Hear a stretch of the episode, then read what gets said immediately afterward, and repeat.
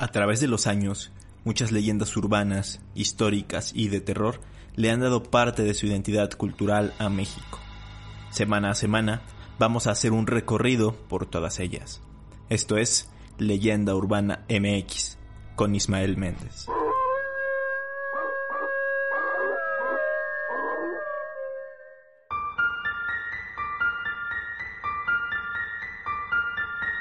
¿Qué tal? Bienvenidos a Leyenda Urbana MX, el podcast de mitos y leyendas en México. Este episodio número 30 es un especial que ya les había adelantado la semana pasada y además en el cual ustedes participaron para hacerlo posible. Y es que voy a contar los relatos que me hicieron llegar, que por cierto se los agradezco muchísimo. Pero antes les recuerdo que el próximo sábado 31 de octubre a las 8 de la noche voy a hacer un live en el canal de YouTube Leyenda Urbana MX en el que hablaremos de Halloween, de Día de Muertos y además pues charlaremos un rato. No se olviden de seguirme también en redes sociales, Leyenda Urbana MX, tanto en Facebook como en Instagram. Y ahora sí, no vamos a hacer más larga la introducción, vamos con sus historias. La primera historia la manda Diego Romrod y dice así. Casi cada año me voy con mi papá en Semana Santa a pueblitos algo retirados de la ciudad para hablar de Dios. En esos lugares nos ofrecen dónde dormir. Soy católico, por cierto. En una ocasión llegamos a un pueblo que tenía las calles muy inclinadas. Además hacía mucho calor y el lugar que nos ofrecieron para quedarnos estaba algo retirado de la iglesia. En ese sitio Hablando con las personas escuchamos las típicas historias de terror o de brujas a las cuales nunca se les hace mucho caso.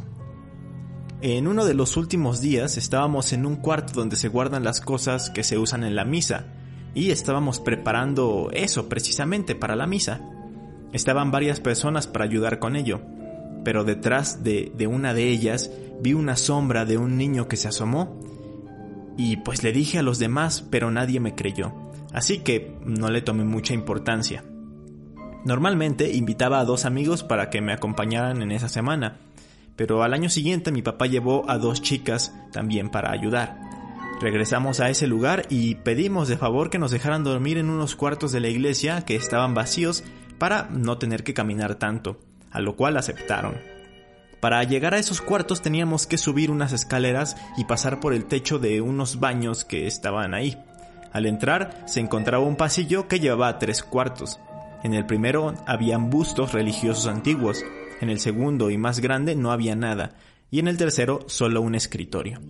Mis amigos y yo nos quedamos en el cuarto grande, las chicas en donde estaba el escritorio y mi papá en el pasillo, ya que no quería estar rodeado de los bustos.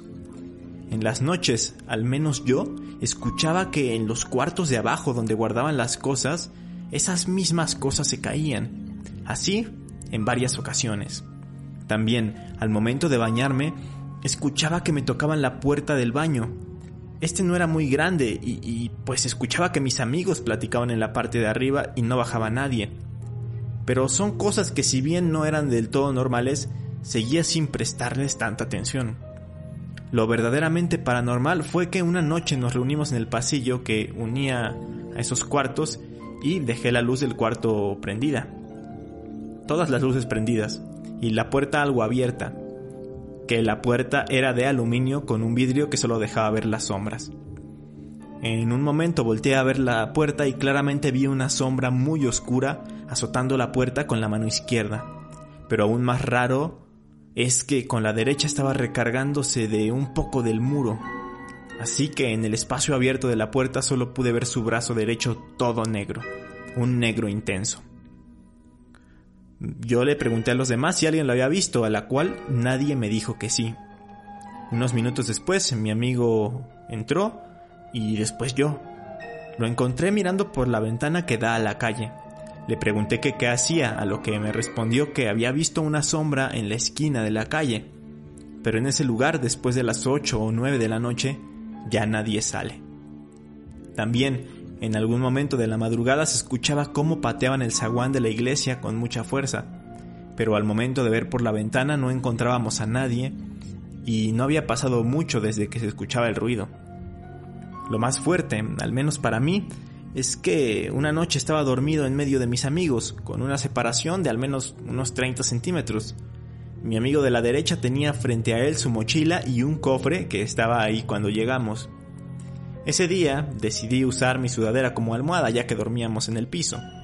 Yo acostumbro a dormir en pose fetal y no me muevo cuando estoy dormido. Esa noche, en la madrugada, abro los ojos y lo primero que veo es la mochila de mi amigo y el cofre. Me asombré y decidí voltear, pues ya sabía que esas cosas estaban frente a mi amigo y no frente a mí. Mi sorpresa fue que él estaba muy pegado a mí en el lugar que se había dormido, pero yo no. Y si me hubiera movido sonámbulo, hubiera dejado mi sudadera en donde me dormí, pero también la tenía cuando desperté y estaba en la misma pose fetal.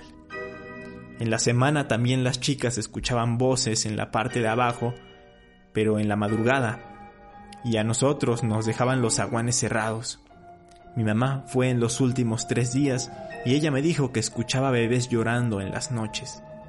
Esa es mi mayor experiencia sobrenatural.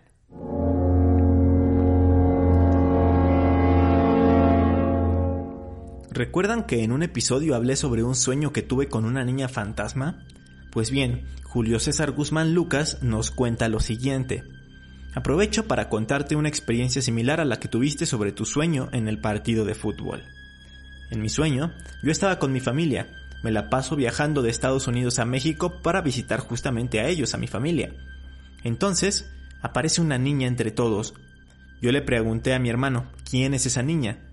A lo que la niña dijo, solo quiero saludarte. En ese momento se abalanzó hacia mi oreja y cambió su cara a una de aspecto diabólico dientes filosos, lengua como de víbora muy larga y ojos saltones. Su lengua la metía por mi oreja, hasta que desperté. Eran las tres y cuarto de la madrugada y no podía moverme, la famosa subida del muerto. Pero me dolía horrible mi oreja, un dolor insoportable, y yo sin poder moverme. Recé dos padres nuestros lo más rápido que pude y logré moverme. Metí mi dedo a mi oreja y se sentía mojado. Toqué el otro y este estaba seco. Días después, yo creo que pasó como una semana, salí con unos amigos, regresé en mi coche y no encontré parking, así que tenía que dormir dentro de, de este para que no se lo llevara la grúa, pues aquí en Estados Unidos son muy estrictos. Ya eran como las 12 o doce y media de la noche y desperté. Sentí la sensación como cuando alguien te mira. No sé si te ha pasado.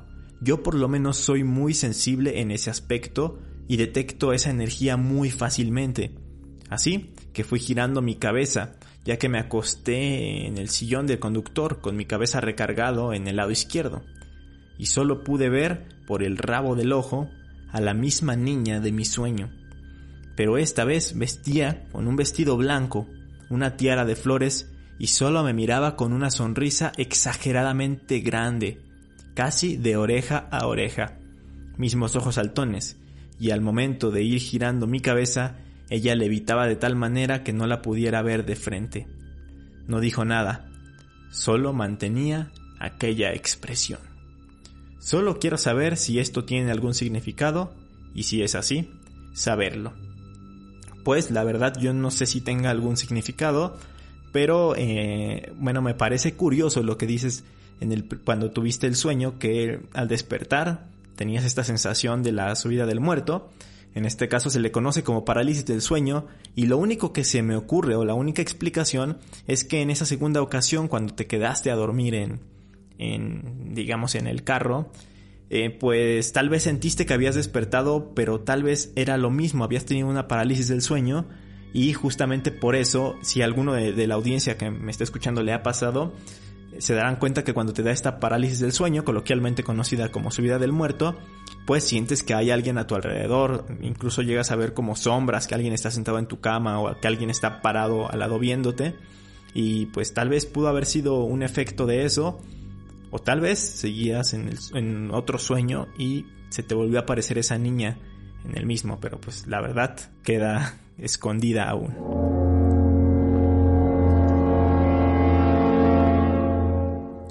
Ahora vamos con el relato de Israel Piedras Hernández. Hola Ismael, me llamo Israel, soy un gran seguidor de Leyenda Urbana MX y quiero contarte una historia que le pasó a mi abuela.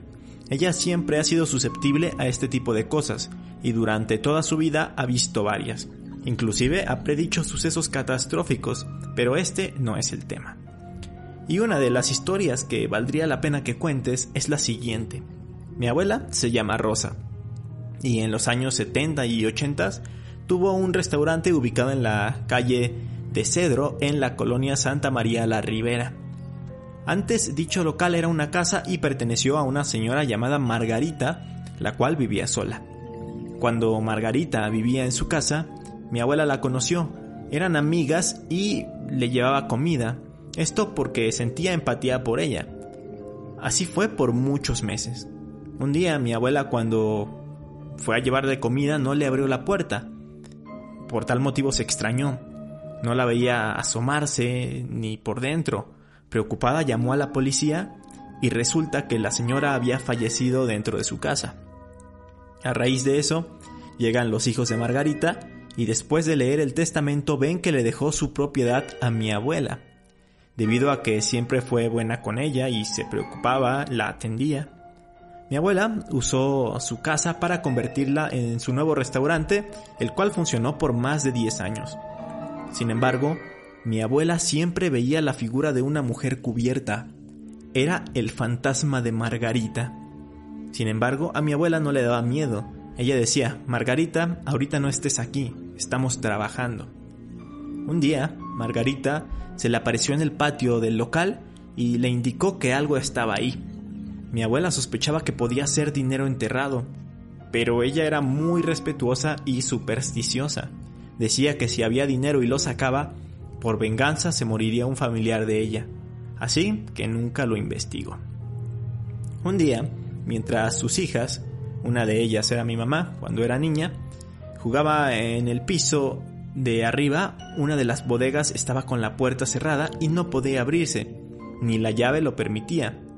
Entonces estaban a punto de romper la ventana que daba al cuarto para acceder, por lo que mi abuela dijo, ay Margarita, por tu desconfianza, ahora vamos a tener que romper tu ventana. Inmediatamente después de pronunciar estas palabras, no solo la puerta, sino todas las ventanas se abrieron a la par. Son testigos de esto mi abuela y mi mamá. Cabe destacar que en el piso de arriba a veces dormía un primo de mi abuela, se llamaba José. Él decía que a veces Margarita le hacía travesuras, pero jamás le dio miedo. Al final, mi abuela por asuntos personales decidió vender el local a un conocido. Antes de venderlo, le dijo, en el patio estoy segura de que hay algo enterrado. Podría ser dinero, sin embargo nunca quise sacarlo por temor a que pase algo. Si quiere desenterrarlo es bajo su responsabilidad. Ya vendida la propiedad, dicho señor cavó en el patio y efectivamente encontró una cajita con dinero. Lo demás se desconoce. El primo José falleció no mucho tiempo después de vender el restaurante, por lo que mi abuela se pone a pensar que si ella hubiera desenterrado el dinero del patio, habría cargado con la muerte de su primo, porque hubiera pensado que por esa razón fue que había fallecido. Pero afortunadamente no lo hizo. No se sabe si Margarita le decía dónde estaba el dinero para que fuera exclusivamente de mi abuela. El punto es que ya se sacó y actualmente no sabemos si el alma de Margarita sigue rondando ahí o ya está descansando en paz. Planning for your next trip? Elevate your travel style with Quince. Quince has all the jet-setting essentials you'll want for your next getaway, like European linen, premium luggage options, buttery soft Italian leather bags, and so much more. And is all priced at 50 to 80% less than similar brands. Plus, Quince only works with factories that use safe and ethical manufacturing practices. Pack your bags with high-quality essentials you'll be wearing for vacations to come with Quince. Go to quince.com/pack for free shipping and 365-day returns. Hold up. What was that? Boring. No flavor. That was as bad as those leftovers you ate all week. Kiki Palmer here, and it's time to say hello to something fresh and guilt-free. Hello Fresh. Jazz up dinner with pecan-crusted chicken or garlic butter shrimp scampi. Now that's music to my mouth. Hello Fresh. Let's get this dinner party started. Discover all the delicious possibilities at hellofresh.com.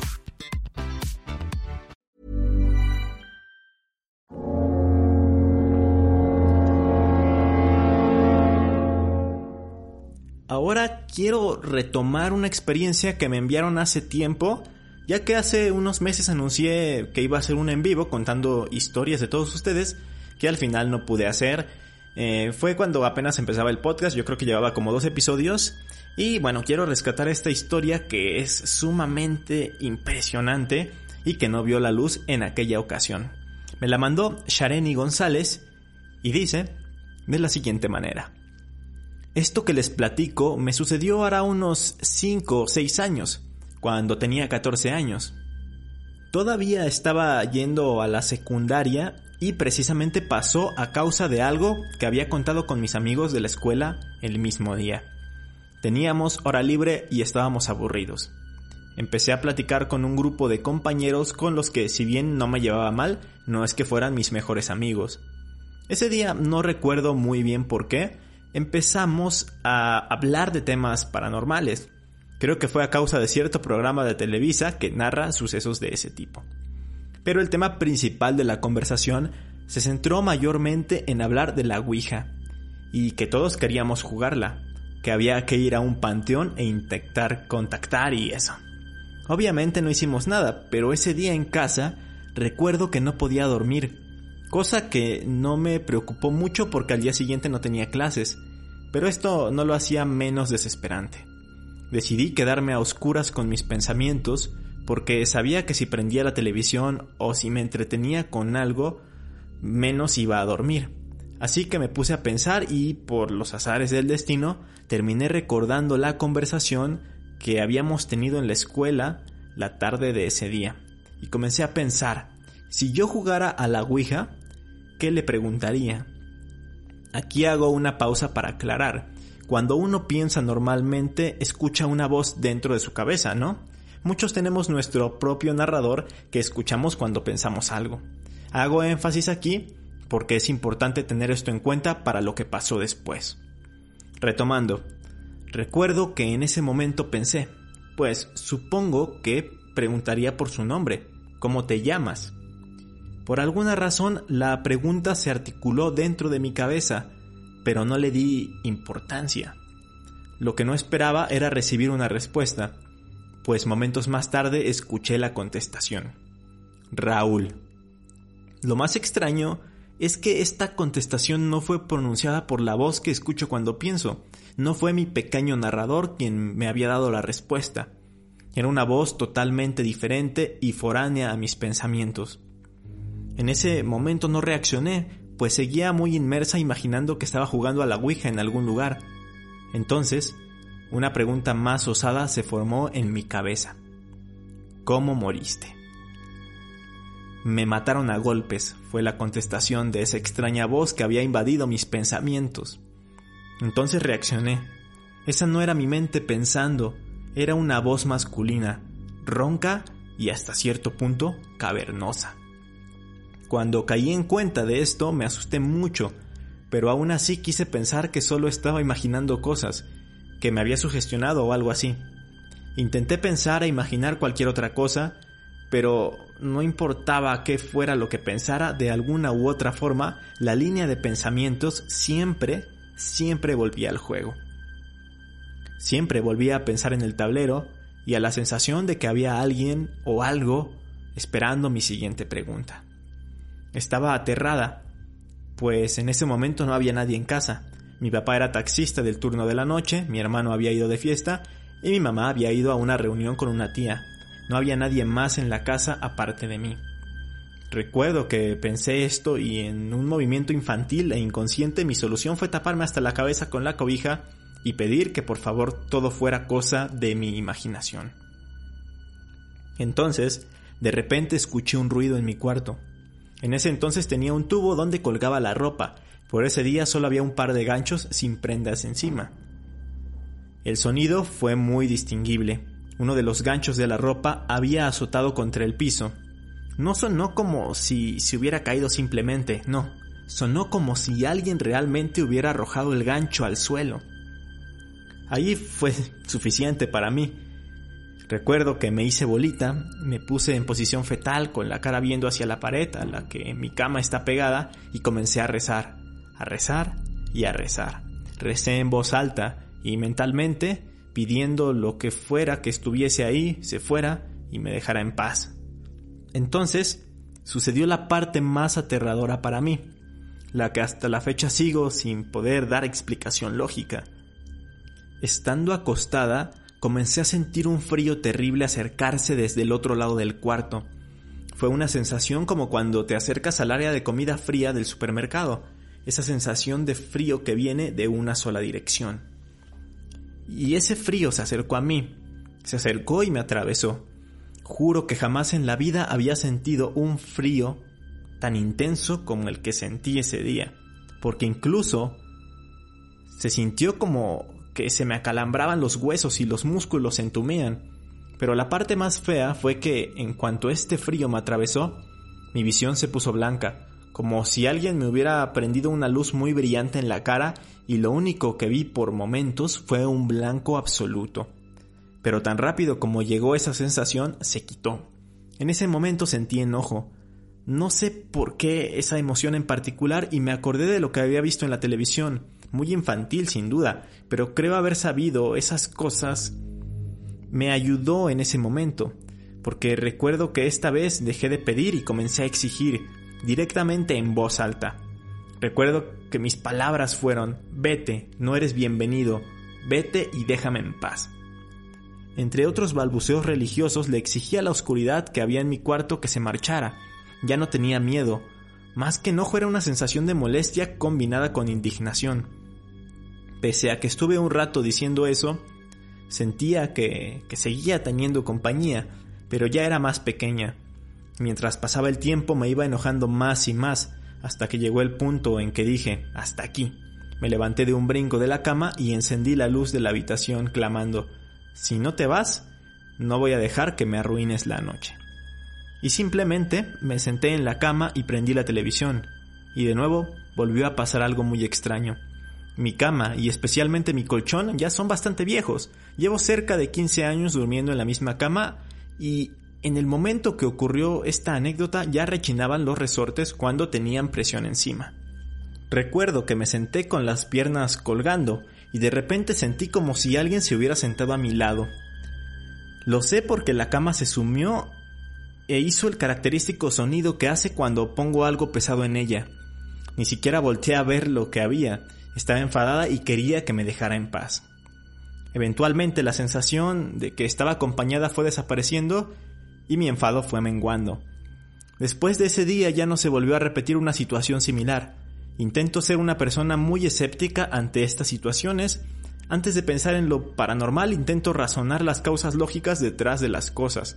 Pero hasta la fecha, seis años después, ya yo estando en la universidad, no puedo encontrar un motivo lógico detrás de eso. Cuando le conté esta situación a alguien muy allegado a mí que practica la lectura del tarot y otras cosas ritual, esta persona me dijo que era posible abrir portales con la mente si uno lo hacía bien y si había alguien dispuesto a responder la llamada. Básicamente me dijo que ese día hice una ouija mental. Y ahí se acaba mi anécdota. Lo único curioso que me pasó después fue que un día mientras iba en el carro de mi mamá como pasajera, pasamos por la vieja colonia francesa que hay en Guadalajara y volteé a ver un punto específico de la banqueta frente a una casona vieja y por alguna razón se me vino a la mente el pensamiento. Ahí lo mataron a golpes.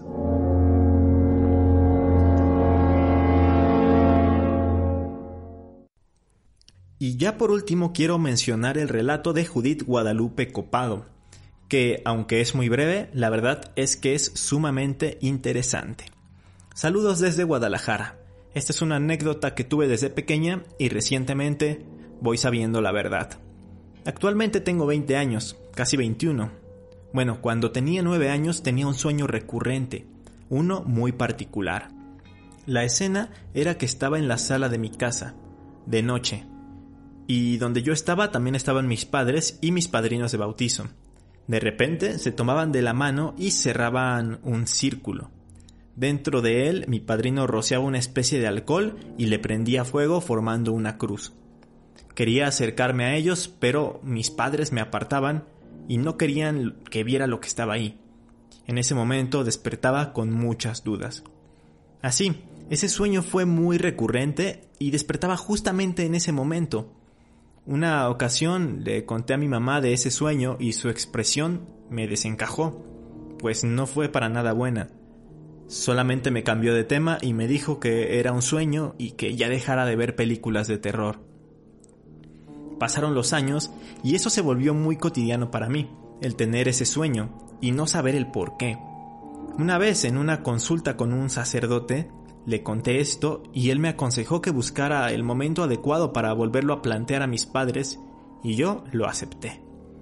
Aproximadamente hace tres meses tuve una discusión con mi madre y la discusión se tornó intensa. Tanto así que saqué lo del sueño y ella me confesó todo. No era un sueño, fue una realidad. En mi casa pasaban cosas extrañas, así como cuando se caían las cosas de la nada, se veía una silueta muy alta y mi padrino, a raíz de todo eso, acudió a una consulta y en ella le pidieron que en un círculo prendiera alcohol y formara una cruz. En ese momento no sabía qué decir. Me molestó que durante todos estos años mis padres no me hayan contado la verdad. Hasta hoy sigo pensando en este hecho y trato de entender el por qué mis padres me ocultaron esto y no me lo quisieron decir. A mí me parece muy interesante y curioso que le hayan pedido hacer eso, justamente ese tipo de, de cosas más parecido a un ritual, porque generalmente cuando alguien quiere pues alejar esas malas vibras o ese tipo de cosas que pasan en una casa, pues hay otros métodos, ¿no? Muchas veces te piden prender veladoras, en otros casos pues llevan por ejemplo a un padre a bendecir la casa y la verdad es que, bueno, no sé qué, qué religión profesan, pero al menos en las católicas, en las religiones católicas, así es la situación. Ya la otra opción es que pues en realidad no estuvieran alejando alguna mala vibra y estuvieran haciendo alguna otra cosa, aunque pues no se sabe si no te lo dijeron, digamos, con total certeza y te lo hayan ocultado durante tanto tiempo, pues quizá hay otra cosa detrás, no lo sé.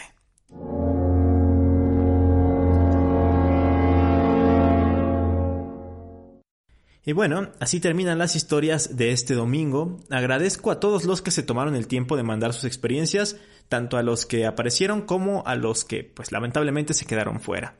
Obviamente en este episodio no hay sección de recomendaciones porque pues no fue una documentación que tuve que hacer, solamente estuve narrando las historias que ustedes me contaban. Pero lo que sí quisiera es que ustedes me digan en los comentarios qué historia les gustó más o cuál de todas estas les dio más miedo. Mientras tanto, les recuerdo que me pueden escuchar los viernes entre las 9 y 10 de la noche en Magazine 99 a través de Ori Stereo 99.3 FM. Es una radiodifusora que transmite eh, en Veracruz, en Puebla y en Oaxaca. Los que no estén dentro de esas zonas me pueden escuchar a través de internet en leyendaurbana.com.mx. Ahí tengo el link específico para que puedan escucharme. Y además, eh, también les quiero hablar de otro podcast que acabo de empezar, se llama El Mono Infinito, lo encuentran en YouTube y Spotify y ahí hablo de conocimiento, divulgación y cultura general, así que pásense a dar una vuelta y denle una escuchada. Y obviamente los espero aquí en Leyenda Urbana MX el próximo domingo. Hasta entonces.